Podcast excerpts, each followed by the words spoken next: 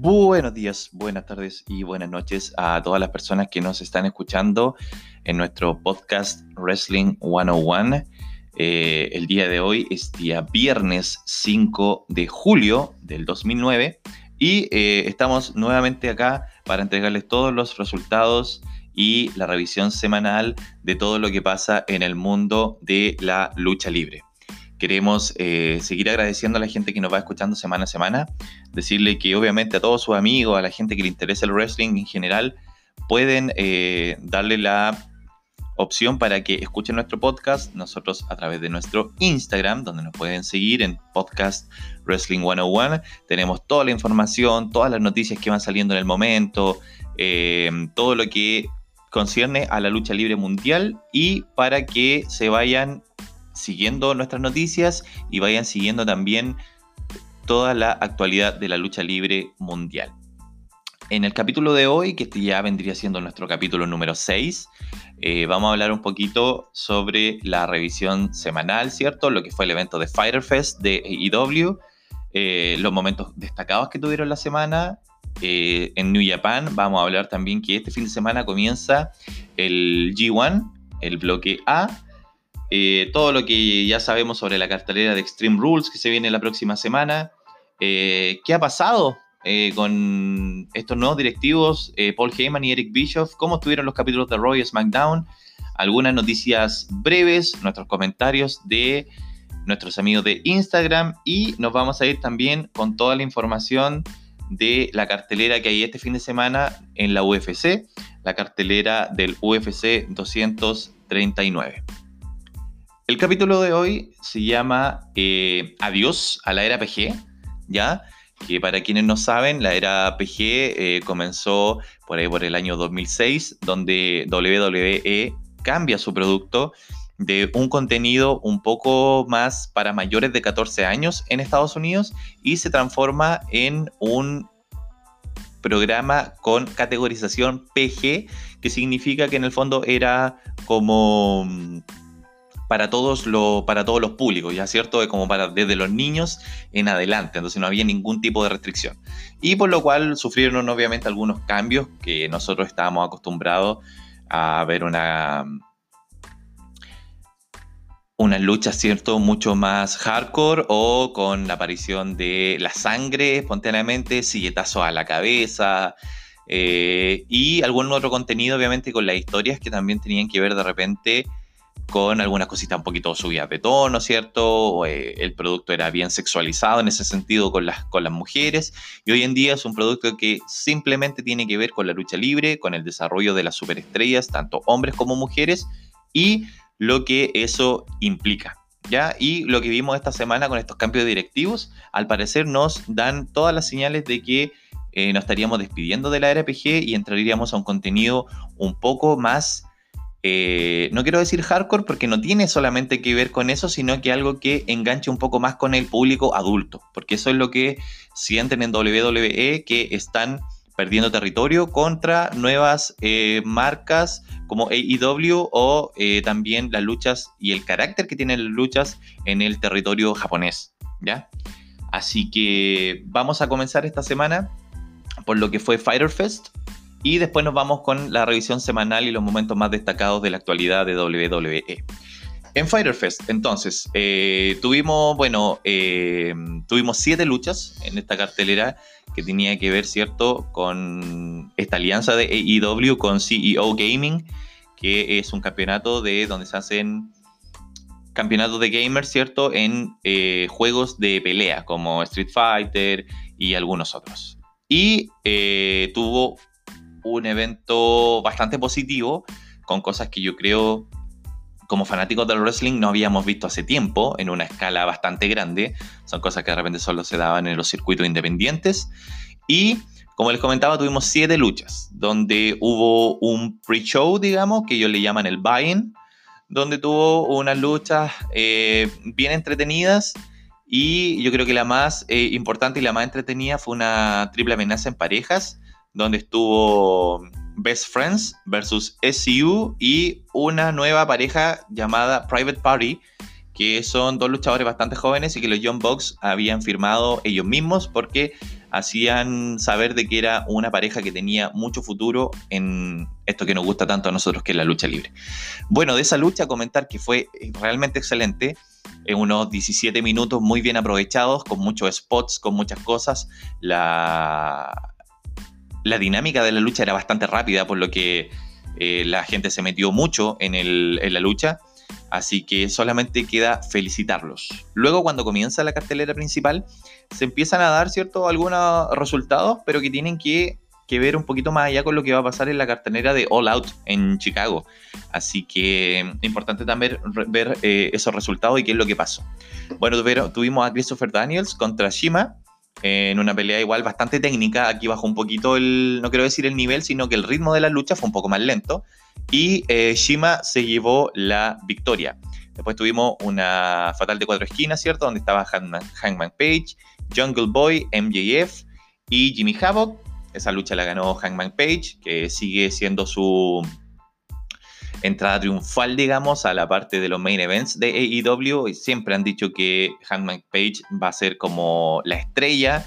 Eh, o muy probable que sea también el primer campeón de AEW, así que siguen, digamos, con la historia de eh, tenerlo como uno de los eh, main eventers en, la, en esta empresa. También tuvimos la lucha de Cody versus Darby Allin, que esta lucha terminó en un empate. Eh, una lucha también muy entretenida, donde obviamente pudimos conocer a Darby Allin, que es lo que, es lo que entrega él dentro de la lucha, y termina sacándole, como podríamos decirlo en el fútbol, termina sacándole en empate a Cody Rhodes, que termina cuando quedaba un segundo y estaba a punto de contar el 3 y se termina el tiempo. Por lo cual eh, se tenía que hacer de esa manera. Y eh, fue un buen resultado, creo yo, para, para Darby Allin.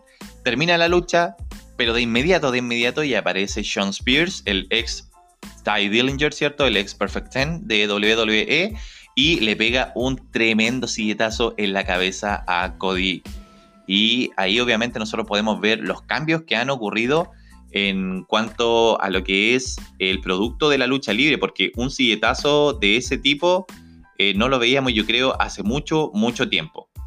Y eso también tiene que ver con que se va a prestar para comenzar su feudo camino a All Out. Lo más probable es que en ese evento se enfrenten Cody y Sean Spears.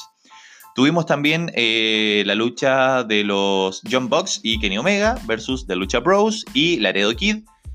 Eh, una, le hicieron obviamente un guiño ahí con toda la parte gamer que tiene Kenny Omega. Se vistieron de personajes de Street Fighter como Ken, Ryu y Kenny Omega como Akuma.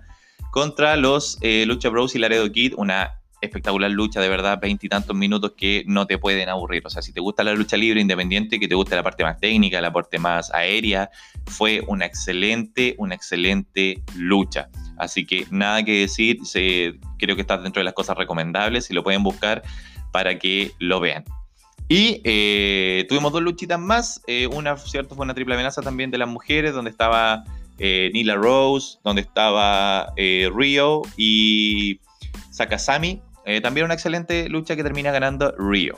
Y en el evento principal, y que aquí nos vamos a detener un poquito, fue la lucha entre John Moxley y Joey Janela.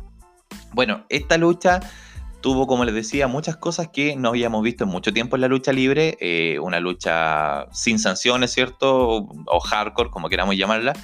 Y muestra el tipo de personaje que Joey Janela. No, él está dispuesto prácticamente a hacer de todo. Eh, tachuelas, eh, sillas, eh, mesas con alambres de púa, ¿cierto? Todo ese tipo de cosas. Yo creo que le faltó el fuego solamente a esta lucha, como para tener todos los elementos de una parte así como bien hardcore. lucha afuera, fueron al, al, inicio de la lucha también fueron a pelear entre medio del público. al final, casi terminando la lucha, Joey Janela sube al, tope de una escalera bastante alta y se tira hacia afuera sobre el ring, donde estaba atendido John Moxley en dos mesas que terminan obviamente quebrando. O sea, tuvieron toda la oportunidad y toda la libertad para, entre paréntesis, hacer todo lo que quisieron. Y eso obviamente se agradece porque son cosas que obviamente hace tiempo que no habíamos visto en la lucha libre. Finalmente la lucha la termina ganando John Moxley después de utilizar su, finisher que ya utilizaba en, en, WWE, pero cambió un poquito sobre las tachuelas, así que también un momento bien hardcore ahí. Termina la lucha, al parecer nos vamos a ir al final de la transmisión y aparece Kenny Omega a golpear también a eh, John Moxley como entregando un poquito de, vuelta, ¿cierto? Lo que hizo John Moxley cuando debutó en Double or Nothing. Así que bastante importante también. Y obviamente tiene que ver con que seguimos la historia de que van a luchar también en All Out. Así que eso fue lo que pasó en Fighter Fest, un buen evento. Eh, las otras cosas que tiene muy bueno AEW que no son eventos terriblemente largos, entonces las luchas son bien fáciles de ir captando y bien fácil de también ir eh, tomando en cuenta. Así que felicidades a AEW porque de verdad que fue un excelente, un excelente evento. Eh, esta semana en las revisiones de, la actualidad de WWE con, con, Raw, con SmackDown y con NXT, la verdad es que no vamos a entrar tanto en, las luchas en sí, sino que nos vamos a ir a los segmentos más importantes para hablar un poquito lo que tiene que ver con esta llegada de Paul Heyman y Eric Bischoff respectivamente. Bueno, comienza Raw, ¿cierto? Y entrado 10-15 minutos eh, aparece este, este, spot de eh, Bobby Lashley y Braun Strowman que rompen la escenografía de Raw y eh, empieza a salir la, la pirotecnia, ¿cierto? Y golpes por aquí, golpes por allá, y caen, ¿cierto? Y es un momento bastante, bastante distinto a lo que estábamos acostumbrados a ver, algo bien violento, por decirlo de esa manera, y se entiende que fue un momento que ya estaríamos viendo un cambio de lo que pudo haber pasado con Paul Heyman en la dirección de este programa. ¿ya? Pero tampoco es para engañarnos tanto, ya que se reveló que en el fondo lo que, lo que pasó en base, a ese, en base a ese spot de Bobby Lashley y Braun Strowman es que WWE está en camino a cambiar también la escenografía de Raw. Quieren darle un look eh, un poco más eh, atractivo quizás para la gente, así que también ahí sabemos un poquito la razón de lo que pasó eso. En el evento principal tuvimos a Ricochet y AJ Styles nuevamente, eh, pero esta vez por el título de los Estados Unidos, ¿ya? Y durante la lucha AJ Styles le gana el título a Ricochet, pero eh, Ricochet estaba con la pierna abajo de la cuerda inferior, lo que obviamente debería suponer un quiebre en la cuenta del árbitro, pero él no se da cuenta. Vamos a comerciales, volvemos y obviamente se reinicia la lucha.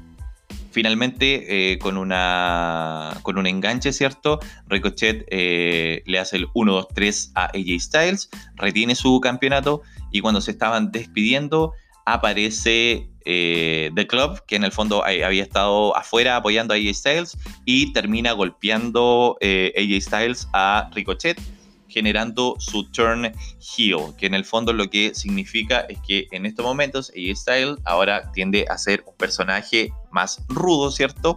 Y van a estar en lo que la parte importante también del programa de Raw y era algo que se necesitaba, tener un, un, personaje malo, digamos, que no sea solamente Baron Corbin o Drew McIntyre, que está también entre Raw y SmackDown y metido en feudos más que nada con eh, The Miz y Roman Reigns. ¿Ya? Que también tuvo de importante y, que se nota un poquito la mano de Paul Heyman en esto, es que aparecieron también Street Profits, que son los campeones de NXT, estuvieron también en Raw haciendo algunas promos, no estuvieron en el ring, pero sí estuvieron bastante dinámicos y entretenidos sus segmentos, ¿ya? Eh, ¿Qué pudiésemos decir que tuvo un poquito de malo Raw? Eh, me pasa el tema de los tiempos. No sé si ustedes sabían, pero resulta que hay una una cierta regla ahora donde existe los comerciales en Estados Unidos, la idea es que en ese momento no se produzcan momentos de la lucha. O sea, eh, momentos importantes, ¿cierto? El producto se está realizando en vivo cuando la gente está en la arena, ¿cierto? Viendo el show pero durante ese momento cuando se corta la transmisión para ir a comerciales en la televisión estadounidense, la idea es que no pasen cosas muy importantes y se mantengan eh, para cuando vuelvan de comerciales. Así que hubo un problema ahí con la lucha porque cuando comenzó la lucha de Ricochet y AJ Styles quedaban 15 minutos más o menos de lo que dura el programa semanal de Raw. Tuvieron 2 a 3 minutos luchando, van a comerciales y vuelven cuando quedan prácticamente 6 minutos. 6-5 minutos y en 5 minutos se hizo todo lo que yo le conté. El hecho de que había perdido el título, el hecho de que vuelven y reinician la pelea, eh, luego gana la lucha Ricochet, aparece The Club, eh, terminan reuniéndose y haciendo este turn heel muy muy parecido a lo que hicieron con John Cena hace unos 3 años atrás. Así que eso es como la parte malo que podíamos decir de, de Raw. Ahora en, eh, perdón, en SmackDown Live eh, quiero destacar solamente dos segmentos. El primero, el de Samoa Joe versus Kofi Kingston, y que no tiene nada que ver con el tema de la lucha, sino que tiene que ver con eh, que Samoa Joe le, trata de extender la mano, ¿cierto?, a Kofi Kingston en señal de que, entre paréntesis, quería hacer las paces con él, tratar de engañarlo, qué sé yo, y Kofi Kingston le termina levantando el dedo del medio. Y son cosas que claramente nosotros no veíamos en la programación semanal de, WWE. Así que quizás es un cambio sobre el producto y eso ya también lo vamos a conversar un poquito más adelante. Comienza el show con The Kevin Owens Show, donde había tenía de invitado a Shake McMahon y Drew McIntyre. Aparece Dolph Ziggler y después de conversar un poco eh, se genera una nueva pareja y que de ganar en la lucha eh, de más adelante se iban a agregar a la lucha eh, de Heavy Machinery y Rowan y Daniel Bryan por el campeonato en parejas de SmackDown Live. Cosa que finalmente no termina y al parecer se va a generar un feudo entre Dolph Ziggler y Kevin Owens. No mucho más que agregar también ahí con, SmackDown Live.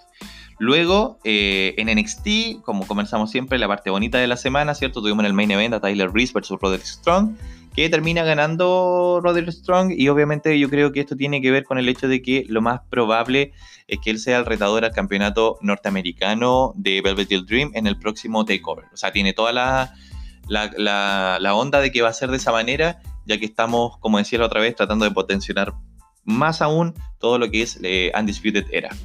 También tuvimos la presentación de dos nuevos luchadores en el torneo de estrella revelación, digamos, donde el ganador fue Cameron Grimes. Y también tuvimos en dos luchas bastante fáciles, como una suerte de squash que llamamos nosotros, ¿cierto? Que son luchas que solo sirven para hacer lucir bien al luchador conocido, porque el resto de los luchadores no son luchadores conocidos.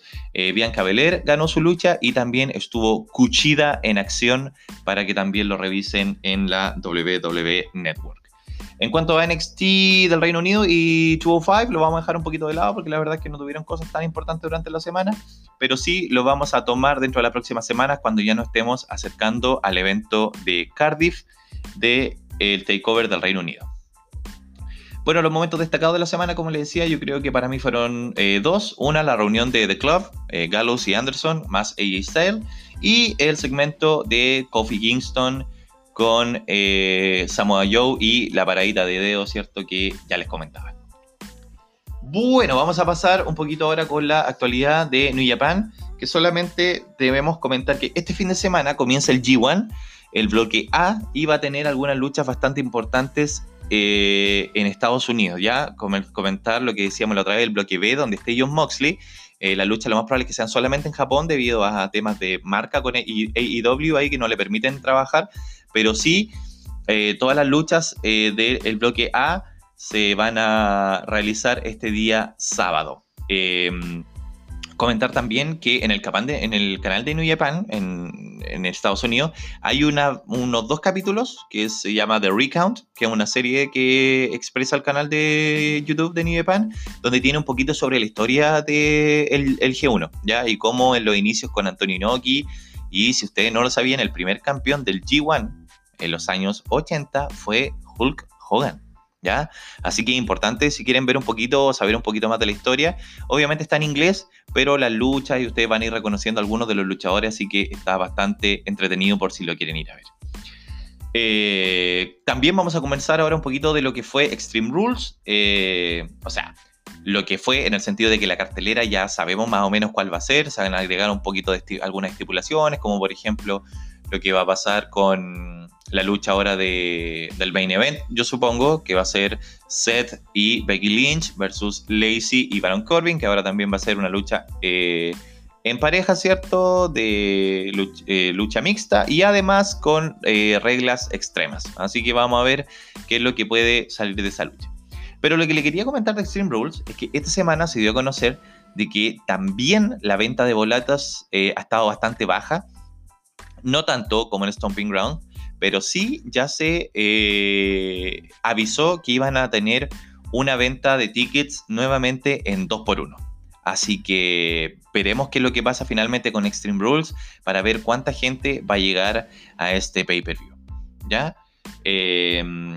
Em, volviendo un poquito a las noticias con AEW, también tenemos la cartelera para Fight for the Fallen, que como les comentaba el podcast anterior, va a ser eh, el día 13 de julio, el mismo día que se va a transmitir la cartelera también de Evolve, que va a transmitir eh, WWE Network, y va a tener en acción a los Young Bucks versus Cody y su hermano Dustin Rhodes vamos a tener también la aparición de Chris Jericho, no sabemos en qué, en qué va a ser, pero va a estar también en el evento Kenny Omega versus Shima, que Shima fue quien les contaba, eh, venció a Christopher Daniels en Fighter Fest.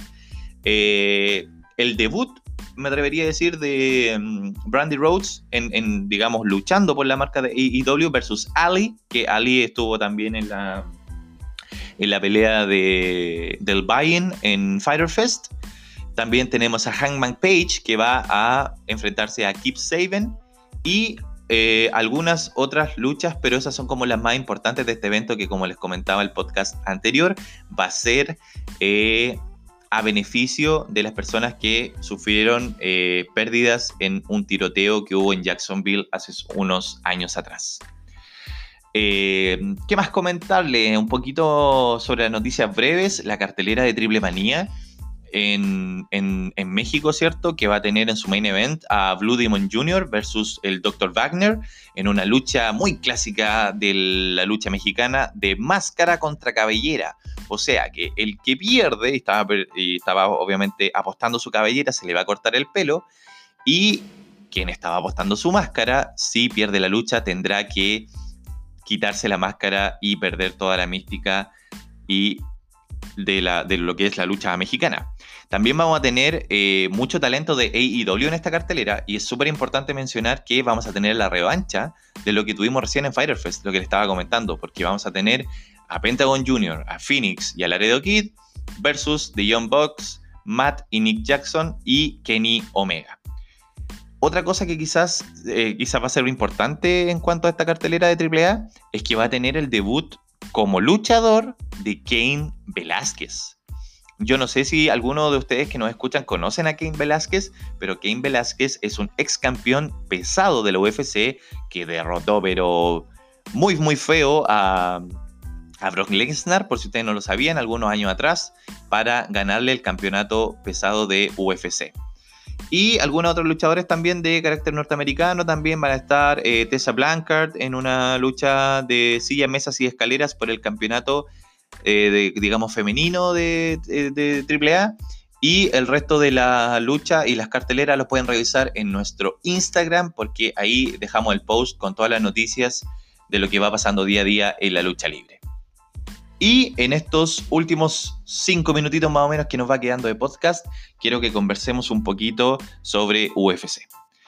Eh, a, tono personal, ¿cierto? Comentarles que la UFC yo también la vengo siguiendo más o menos desde que Brock Lesnar hizo el cambio desde WWE al arte marciales mixtas. El debut de Brock Lesnar fue en Japón, ¿cierto? Después de que estaba terminando una, una, una carrera, digamos, en New Japan, donde también fue campeón de, New Japan, y eh, comienza su entrenamiento de las artes marciales mixtas. Y yo desde ahí en adelante, más o menos, que comencé a ver la eh, UFC, que es más o menos del 2008, ¿ya?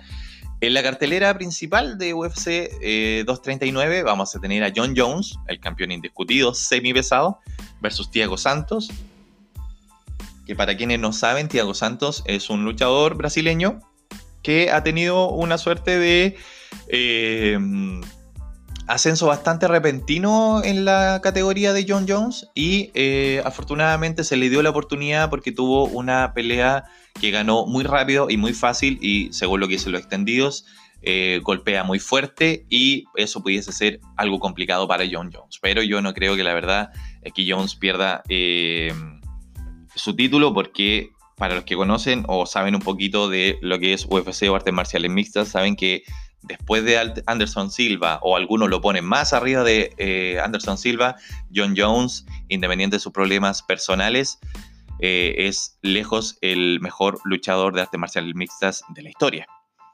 También tenemos la lucha de Amanda Nunes versus Holly Holm. Eh, aquí también tenemos dos personajes bastante conocidos y que se relacionan un poquito con la parte de la lucha libre porque Holly Holm fue la primera mujer en derrotar a Ronda Rousey y que fue lo que provocó toda esta ola de crítica ante ella porque perdió y después nunca más apareció en, la, en la UFC y cuando apareció fue por una oportunidad contra el título y fue también contra Amanda Nunes, que ya se había convertido en campeona. Y eh, también Amanda Nunes, lamentablemente, digo yo porque soy fanata de Ronda, pero golpeó, pero sin misericordia a Ronda y también le provocó su segunda derrota. Y de ahí sí que no vimos nunca más a Ronda en la UFC. Así que Amanda Nunes versus Holly Holm por el campeonato. Eh, Bantamweight de eh, UFC. Ya mencionar que también Amanda Nunes es doble campeona de UFC porque le ganó a Chris Cyborg hace algunos meses atrás. En la categoría Welter tenemos a Jorge Masvidal versus Ben Askren, también una pelea ahí que tiene mucho morbo. Eh, Luke Rockhold, ex campeón eh, medio, ¿cierto? También, versus Jan Blachowicz. Y en la última cartelera de esta cartelera principal, ¿cierto? Porque la cartelera de UFC más o menos tienen como 15 luchas, pero la verdad es que las últimas 5, las últimas 6 se, transforman, se transforman como en el pay-per-view, digamos. Eh, Diego Sánchez también versus Michael Chiesa. Así que solamente eh, recomendarles que lo vean. Eh, va a salir una excelente, una excelente cartelera, unas excelentes luchas. Y es todo lo que algunos fanáticos no buscan, digamos, en la lucha libre. Porque la lucha libre tiene mucha eh, parte que obviamente nosotros conocemos que es una historia, se saben que hay resultados y que finalmente es algo que disfrutamos por la mística que tiene, pero la UFC es literalmente el que mata al otro primero, en el sentido de que es técnico, es eh, fuerte para algunos verlo, pero es un deporte que se ha ganado eh, más que territorio de lo que era antes el boxeo y ha llamado la atención de todo el mundo deportivo. ¿ya? Eh, decir que obviamente UFC en estos momentos está eh, transmitiendo y siendo transmitido por el canal principal de ESPN o ESPN 2 en los Estados Unidos, entonces es un deporte legítimo al día de hoy. Desde nuestro Instagram solamente nos llegó una consultita esta semana y que tenía que ver con el tema de Paul Heyman y Eric Bischoff. ¿ya? Y para ir terminando estos podcasts, los voy a dejar con esta idea. Todo lo que vimos esta semana claramente generó un cambio en Raw y en SmackDown. En Raw se notó más la mano de Paul Heyman.